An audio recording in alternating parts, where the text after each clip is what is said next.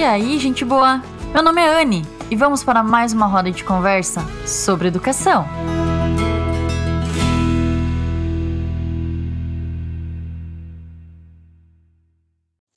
Como você está?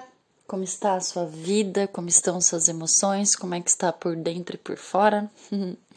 Eu estou muito bem e hoje, nesta roda de conversa, a gente vai conversar. Eu vou contar a pior conversa que eu já tive profissionalmente, mas eu também vou contar a melhor conversa que eu já tive profissionalmente, porque já aconteceram os dois e eu acho isso muito bom, porque a gente precisa passar, né, por N experiências para se se ter a experiência, né? sem ela, sem viver, sem experienciar, a gente não vai conseguir é, lidar, nem aprender, nem perceber, né? Então isso é, é muito importante. Então, bora lá?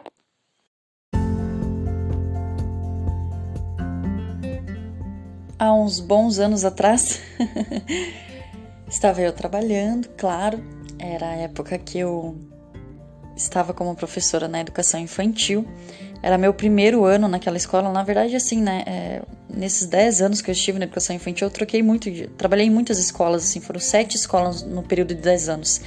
Então, não, não tive muito.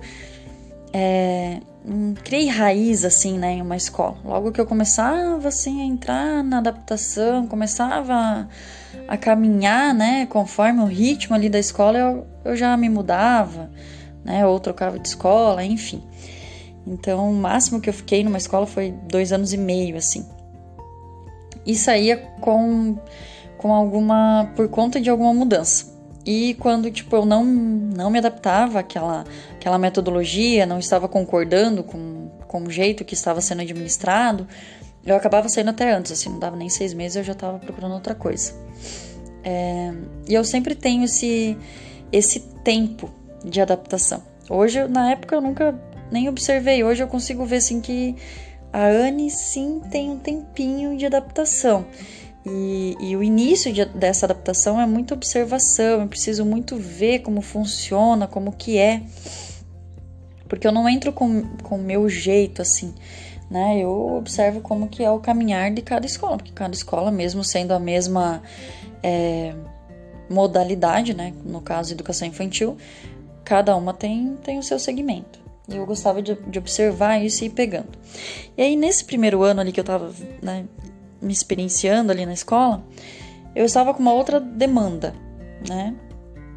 E eu passei por algumas dificuldades, assim, muito grandes de, de erro.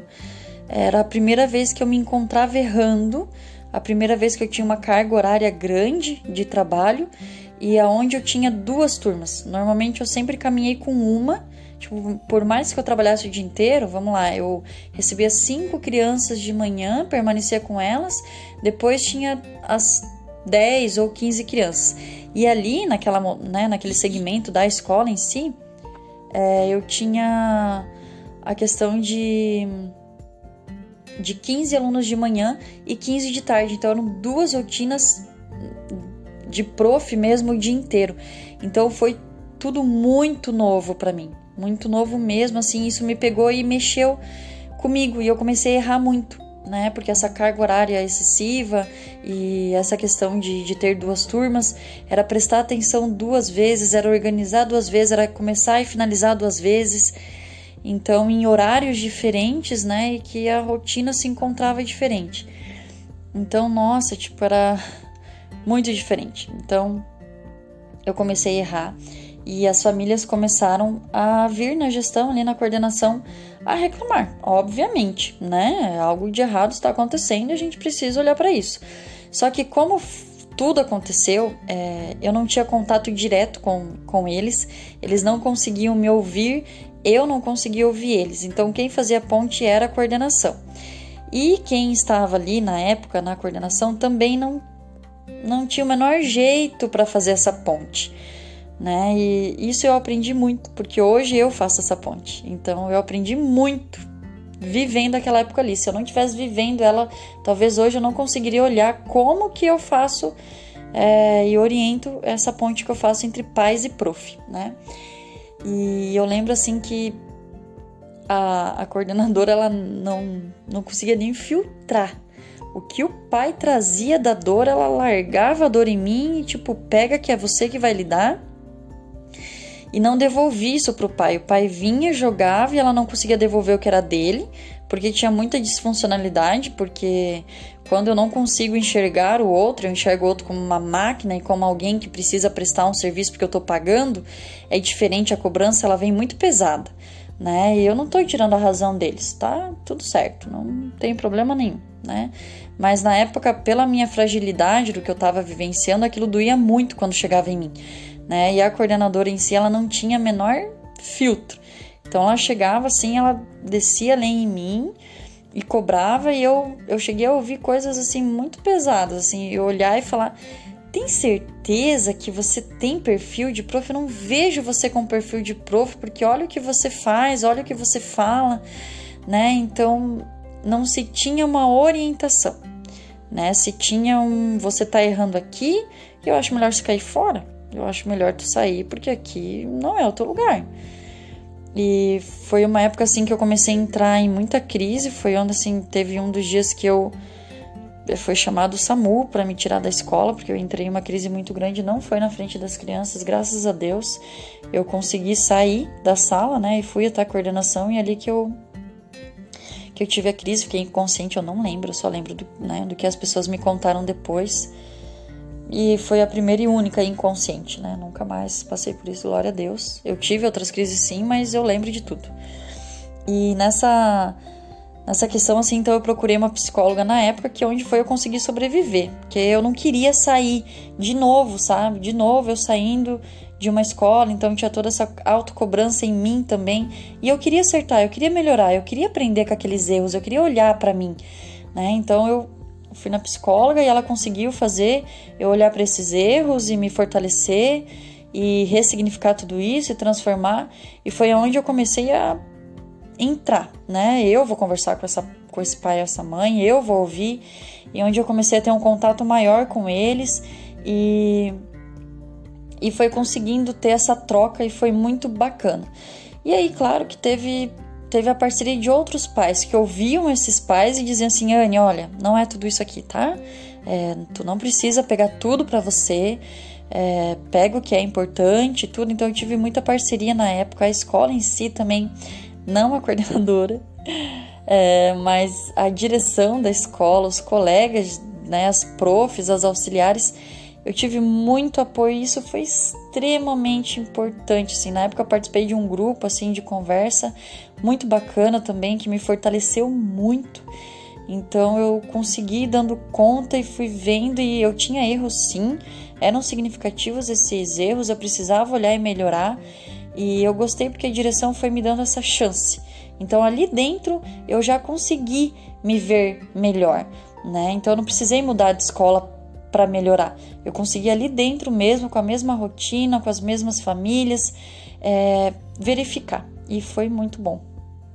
É, mas eu vejo que teve coisas desnecessárias, teve coisas que poderiam sim ter sido diferentes, mas eu não posso mudar o passado e sim me reconstruir e me construir através dele. Né? Então foi muito bacana isso.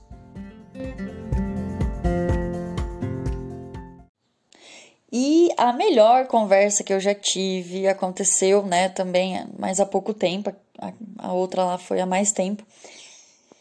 E foi onde eu já estava de orientadora e eu recebi algumas famílias, né, de uma determinada turma, porque eles queriam né, entender como que estava acontecendo o dia a dia da professora.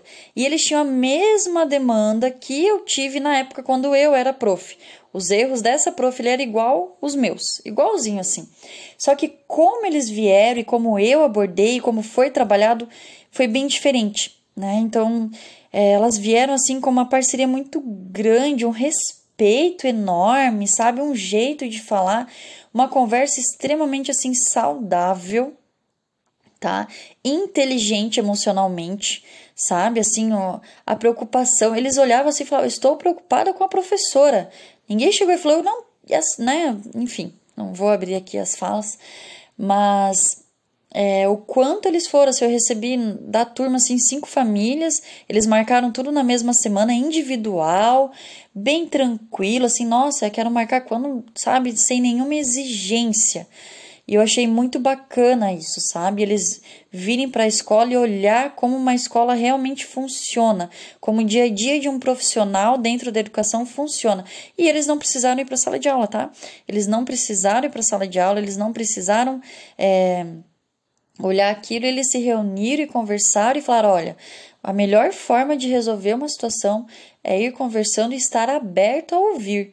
Então eles queriam ouvir. E claro que na hora que eu ouvi eles ali, eu não, eu não tinha muito a, a falar também, né? Porque eu precisava me reunir com a prof.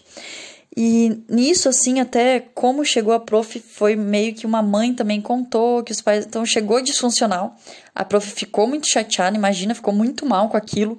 Mas aí depois, quando ela conseguiu se acalmar e conseguiu realmente ouvir, ela sentou com o auxiliar dela, assim, né? E, e ela se olhou também. Foi humilde, olhou os erros, viu aquilo que precisava melhorar e aí pediu ajuda, né, da auxiliar entre elas ali mesmo, se organizaram e tiveram e os pais trouxeram melhor, então assim, foi muito bacana, né? Isso sim, assim, eu achei muito saudável e foi onde deu certo. E o que? É a comunicação, gente. Comunicação assertiva, comunicação respeitosa. Tem como, ninguém se desrespeitou, ninguém se alterou, ninguém sabe assim. Eu vou lembrar para sempre assim, né, dessa experiência boa que eu tive e quanto e como e como tem né, maneiras de solucionar e de melhorar uma, uma vivência, uma experiência daquilo que todos são envolvidos. Porque não é só o professor e a criança, o pai e a mãe está também dentro da sala de aula de alguma forma, porque aquele ser humano que está dentro faz parte dele, né? É o filho dele. E a professora está ali como né, condutora daquele ensino, é, como facilitadora daquele ensino, né? Então, é para que tudo caminhe da melhor forma. E quando não se está caminhando da melhor forma, tem como, de forma respeitosa, de forma saudável, de forma aberta, trabalhar e melhorar. E olha que foi muito mais rápido a melhora, né? Porque teve parceria dos pais. Né? Então, a gente precisa estar tá olhando para isso e ver que família e escola funcionam assim juntos.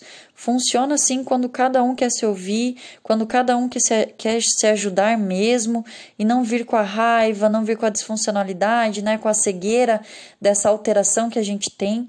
E, e nossa, gente, é esse o caminho assim que, que eu vejo que a educação precisa, tá? E é onde eu vejo que que a gente tem muito a evoluir quando tá escola e família juntos, tá?